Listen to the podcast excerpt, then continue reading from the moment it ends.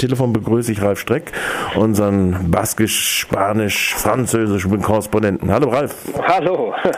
Anlass ist äh, konkret äh, die anstehende Neuwahl am 26. Juni. Nach der Wahl im Dezember hatte die konservative Partei oder sagen wir es mal, die rechts, rechte Partei Spaniens die Mehrheit verloren. Der Sozialdemokratie ist es nicht gelungen, eine Regierung zu bilden, weil sie mit den Rechtsliberalen Ciudadanos zunächst eine Plattform gemacht hat, die dann auf die dann Podemos springen sollte. Jetzt die aktuelle Meldung ist, dass Podemos den Fehler oder die Izquierda Unida, also die Linksunion, Vereinte Linke, ja, Vereinte Linke, nicht den Fehler nochmal machen wollen wie bei den Dezemberwahlen, wo sie Sitze verschenkt haben, weil sie nicht zusammengegangen sind, äh, sondern es ist die aktuelle Meldung, dass es eine gemeinschaftliche Liste geben wird. Ziehen sich da welche aus dem, äh, an Haaren aus den Fehlern der Vergangenheit heraus? Ja, bei Podemos kann man das sagen. Ich meine, der Parteichef hat ja etwas längere Haare und der zieht sich vielleicht am, äh, am äh, eigenen Schopf aus dem Schlamm. Äh, kennt man ja von Münchhausen, ne, diese Geschichte. Äh, bei ihm trifft es so ein bisschen zu, äh, weil das war schon etwas äh, verstörend für viele Menschen, mit welcher Arroganz der im vergangenen Jahr ein mögliches Bündnis abgelehnt hat, das auf die die Vereinte Linke vor allen Dingen da der designierte Parteichef äh, Alberto Gasson abgezielt hat.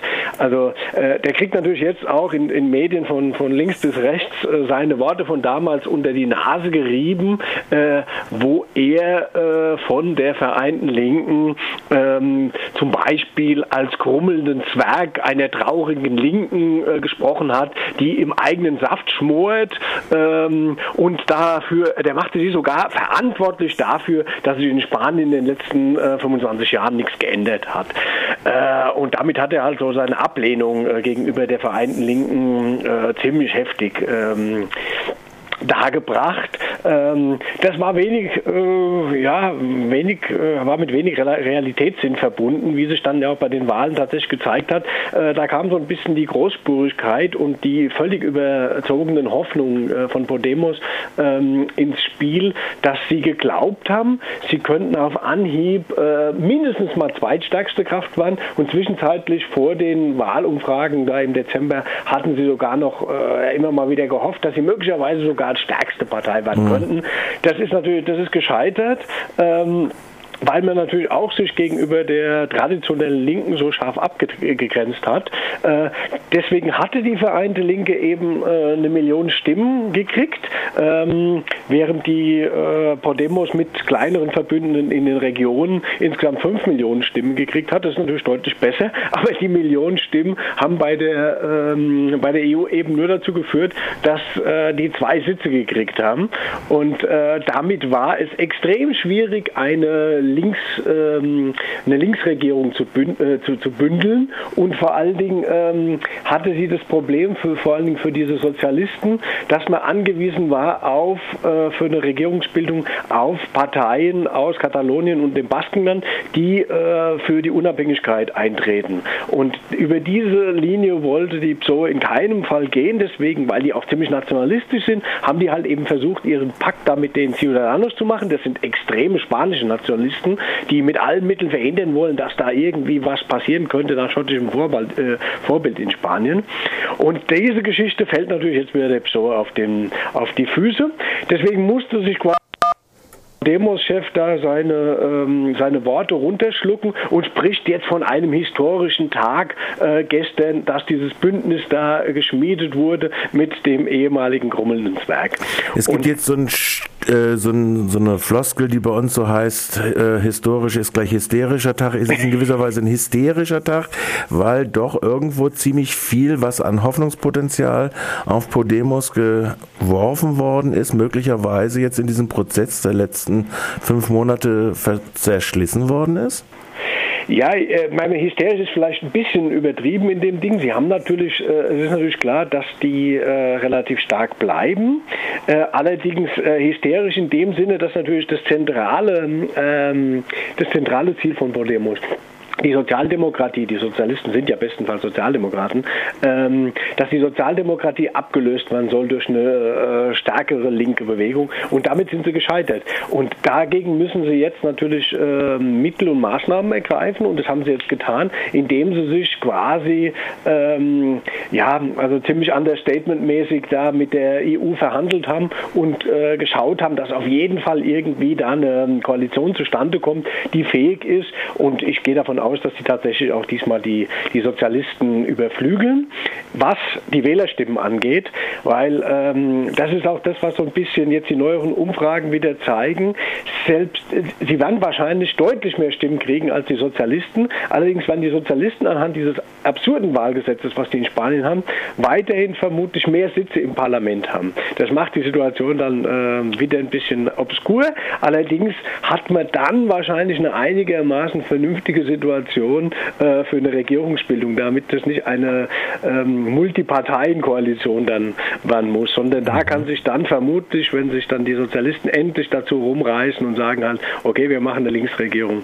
Ähm, da gibt es ja einen starken Flügel, der von vornherein dagegen gewesen ist, aus Andalusien kommend. Äh, die Frage, die sich ja nun irgendwo stellt, ist, ist dieser Prozess in Bezug auf diejenigen, die wissen, also ich glaube, die Arbeitslosigkeit liegt immer noch weit über 20 Prozent.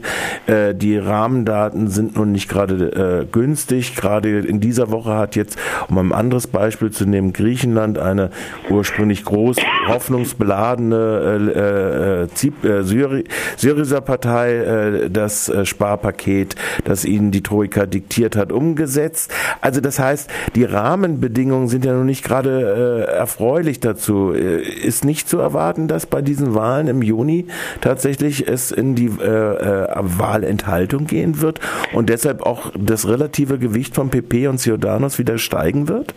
Das ist natürlich ein Stück weit zu befürchten, dass äh, schon einiges an ja, dieser Emotionen und, und dieser Wahlmobilisierung, also die Wahlbeteiligung war ja bei der, äh, bei der letzten Wahl äh, deutlich hoch, was dann immer eine ähm, Tendenz, eine starke Tendenz in, in, Spanien in Richtung Linksparteien ist. Die Konservativen haben ihr, äh, ihre konservative Wählerschaft, die wählen die und genau das wird befürchtet, das sagen auch jetzt die Umfragen, ähm, die, die die PP in ihrer und auch die Ciudadanos quasi in ihre, ihre Position bestärken oder sogar leicht anwachsen lassen als Block, äh, weil davon ausgegangen wird, dass linke Wähler eher enttäuscht sind davon über das Gerangel, was da gelaufen ist seit vier Monaten ähm, und sich die Linke wieder mal nicht einigen konnte auf irgendeine Regierung, äh, dass da Leute fernbleiben.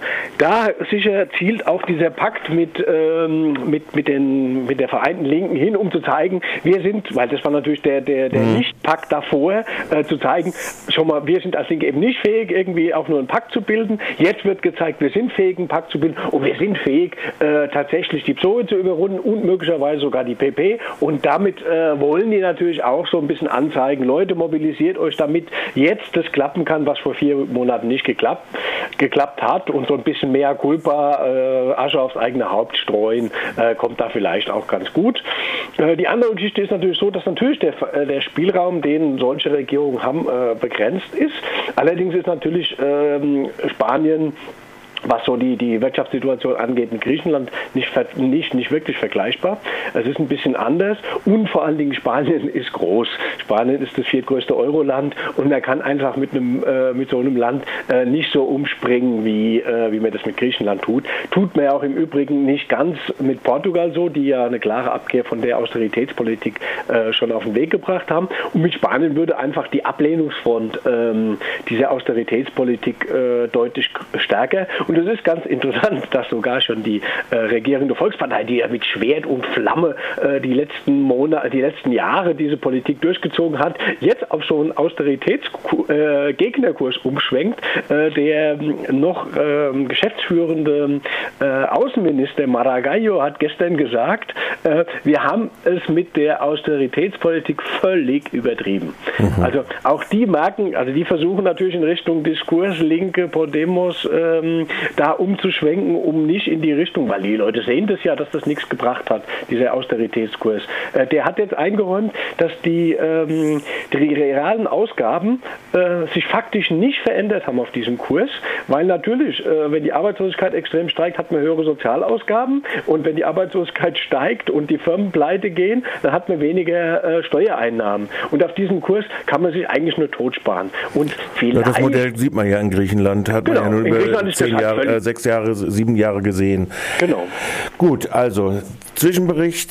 Wir werden wahrscheinlich noch vor den Wahlen nochmal über, über die Endphase denn des Wahlkampfs äh, gucken, auch wie das mit der Mobilisierung aussehen wird äh, und nochmal äh, darüber telefonieren. Ich bedanke mich erstmal ja, bitte, bitte. an dich, äh, an Ralf Streck, äh, für diese Beurteilung der Situation. Nach dem Zusammengehen von äh, Podemos und äh, Link Vereinigter Linke in einer gemeinsamen Wahlliste zur Wahl am 26. Juni. Danke.